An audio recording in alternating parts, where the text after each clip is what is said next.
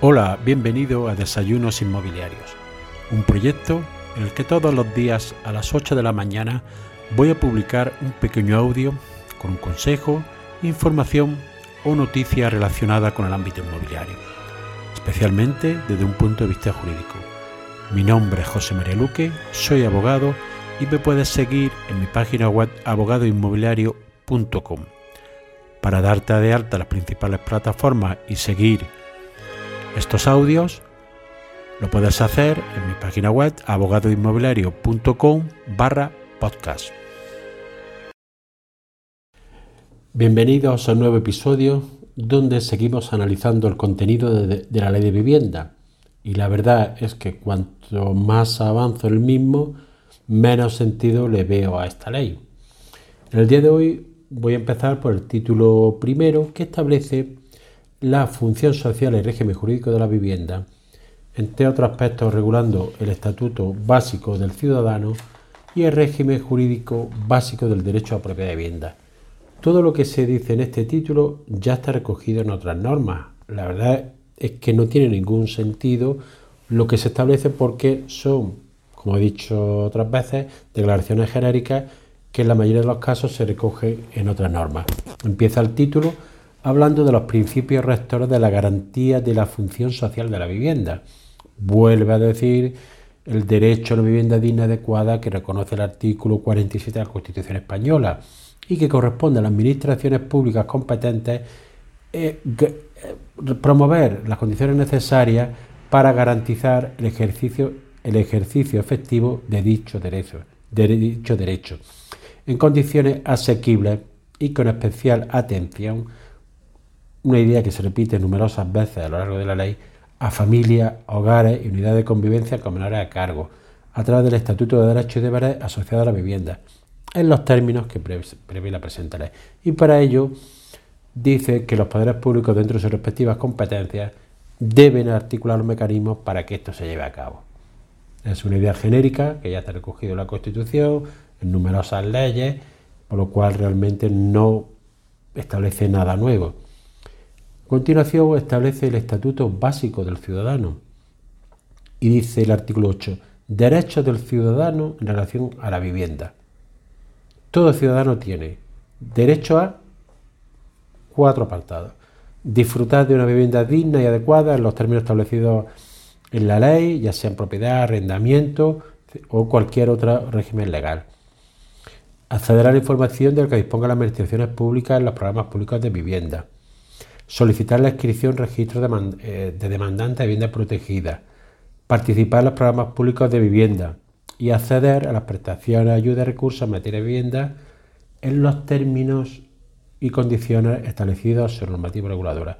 Es decir, son cuestiones genéricas que ya están recogidos en numerosas leyes y que en cada programa de vivienda o en cada promoción de vivienda de protección oficial que se hacía o por cualquier, por cualquier comunidad autónoma o diputaciones o municipios, estaban ya incluidos todos estos derechos.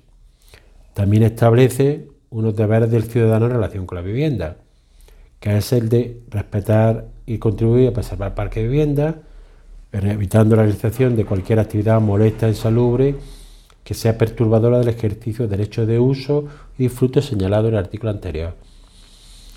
Realizar las actuaciones de conservación, mejora, etcétera, de acuerdo con el régimen legal de tenencia en el que. Eh, en relación con vivienda ajena, pues respetar la pacífica tenencia de las mismas y tenerse la realización de cualquier tipo de actividad que impide o dificulte Aquí podía haber hecho también un inciso para atender y resolver el problema de la ocupación y facilitar el desalojo de los inquilinos y de las personas que ocupan cuando no tienen ningún derecho. También en relación a la colaboración de complemento de alquiler, los deberes establecidos para de información y atender en relación al parque público de vivienda como un instrumento a favor del derecho de vivienda, del derecho de la vivienda y velar por su adecuado mantenimiento y conservación. Es, decir, son deberes genéricos sin ninguna medida concreta, ni sanción, ni nada de nada. También dentro de este título primero regula en su capítulo segundo el régimen jurídico básico del derecho a propiedad de vivienda y establece que el contenido del derecho a propiedad de la vivienda, cuáles son sus facultades y cuáles son sus deberes. Facultades del derecho de la propiedad de la vivienda comprende la facultad de uso, de fruto y disposición de la misma, conforme a su calificación, estado y características objetivas, derecho de consulta a las administraciones públicas sobre la situación urbanística de la vivienda, derecho a la realización de la obra de conservación, rehabilitación, accesibilidad, etc. Y vuelve a reiterar un criterio que dice numerosas ocasiones a lo largo de la ley, que corresponde a las administraciones públicas competentes en materia de vivienda velar por el pleno ejercicio de ese derecho de propiedad de vivienda. Ya tal, establece una serie de medidas como ayudas, subvenciones, incentivos fiscales, gestión directa, colaboración, fomento de la actividad privada, etc. Por otro lado, el artículo 11 ya regula el contenido del derecho a propiedad de vivienda, pero desde el punto de vista de los deberes y cargas. Es decir, aquí hay una regulación de la función social que debe de tener la propiedad y que incluye los siguientes deberes. Uso y disfrute propio y efectivo de la vivienda conforme a su calificación, estadio de características objetivas, también el mantenimiento, conservación, en su caso rehabilitación, los términos de la ley, evitar la sobreocupación o arrendamiento para uso de actividades que, que incumplan requisitos o condiciones de habitabilidad, las operaciones de venta o arrendamiento de la vivienda cumplen la de información, y en caso de que si la vivienda se, se ubique en una zona de mercado residencial tensionado, cumplir con los deberes de colaboración que hay con la administración pública que veremos posteriormente. Es decir, realiza una serie de afirmaciones genéricas para regular el régimen jurídico del derecho a la propiedad de la vivienda y el Estatuto Básico del Ciudadano, que son normas de carácter general que están implícitas en muchas leyes que tienen relación con la vivienda, bien directa o indirectamente. En los siguientes títulos de la ley se establece la acción de los poderes públicos en materia de vivienda y los parques públicos de eh, vivienda.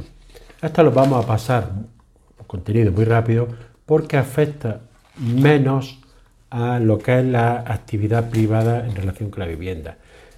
Empieza el, el artículo 12 cuando habla de la acción de los poderes públicos en materia de vivienda, estableciendo unos principios generales en la acción del Estado en materia de vivienda, rehabilitación, regeneración y renovación urbana. Son principios que son los que hemos visto de que, quieren garantizar disfrute de vivienda bien adecuada, la aplicación del principio de cooperación con las comunidades autónomas, potenciar programas de ayuda a personas que se encuentran en situaciones de vulnerabilidad social, etcétera. Estos son los principios generales.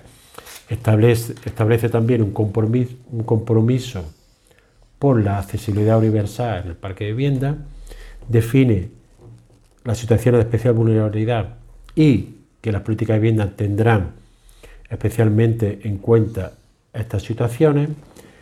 Habla también de aquí si hay una modificación que puede tener más importancia que el derecho a acceso a la vivienda y ordenación territorial urbana, ya que hace una ampliación para, en virtud de lo que establece la ley del suelo, crea un nuevo, la, finalidad de que con la, con, la finalidad de ampliar la oferta de vivienda social o dotacional, que pueden establecer como uso compatible los suelos dotacionales y el destinado a la construcción de viviendas públicas.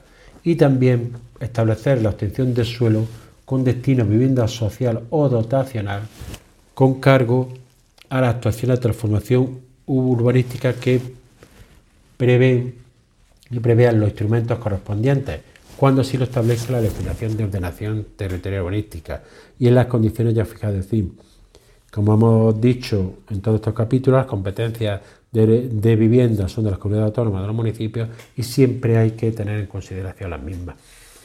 Continúa estableciendo lo que es el concepto de vivienda protegida, sin, otra vez vuelve a reiterar, sin perjuicio de lo establecido en la normativa de ámbito autonómico municipal, debe cumplir estas características.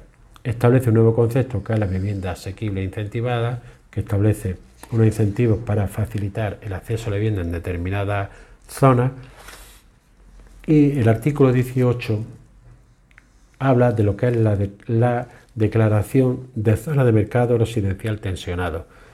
Establece un criterio para que dentro de los establecidos la normativa reguladora en el ámbito de las respectivas competencias se declare cuáles son las zonas de mercado residencial tensionado a los efectos de poder orientar las actuaciones públicas en materia de vivienda en estos ámbitos territoriales, en los que existe un especial riesgo de oferta insuficiente de vivienda para la población y en condiciones que la hagan asequibles para su acceso en el mercado.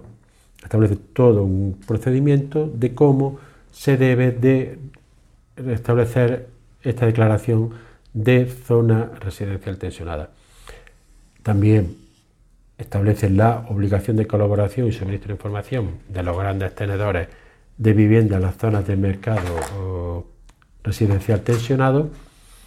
Y por último, en el capítulo, en el capítulo siguiente, establece la colaboración entre administraciones públicas en materia de vivienda.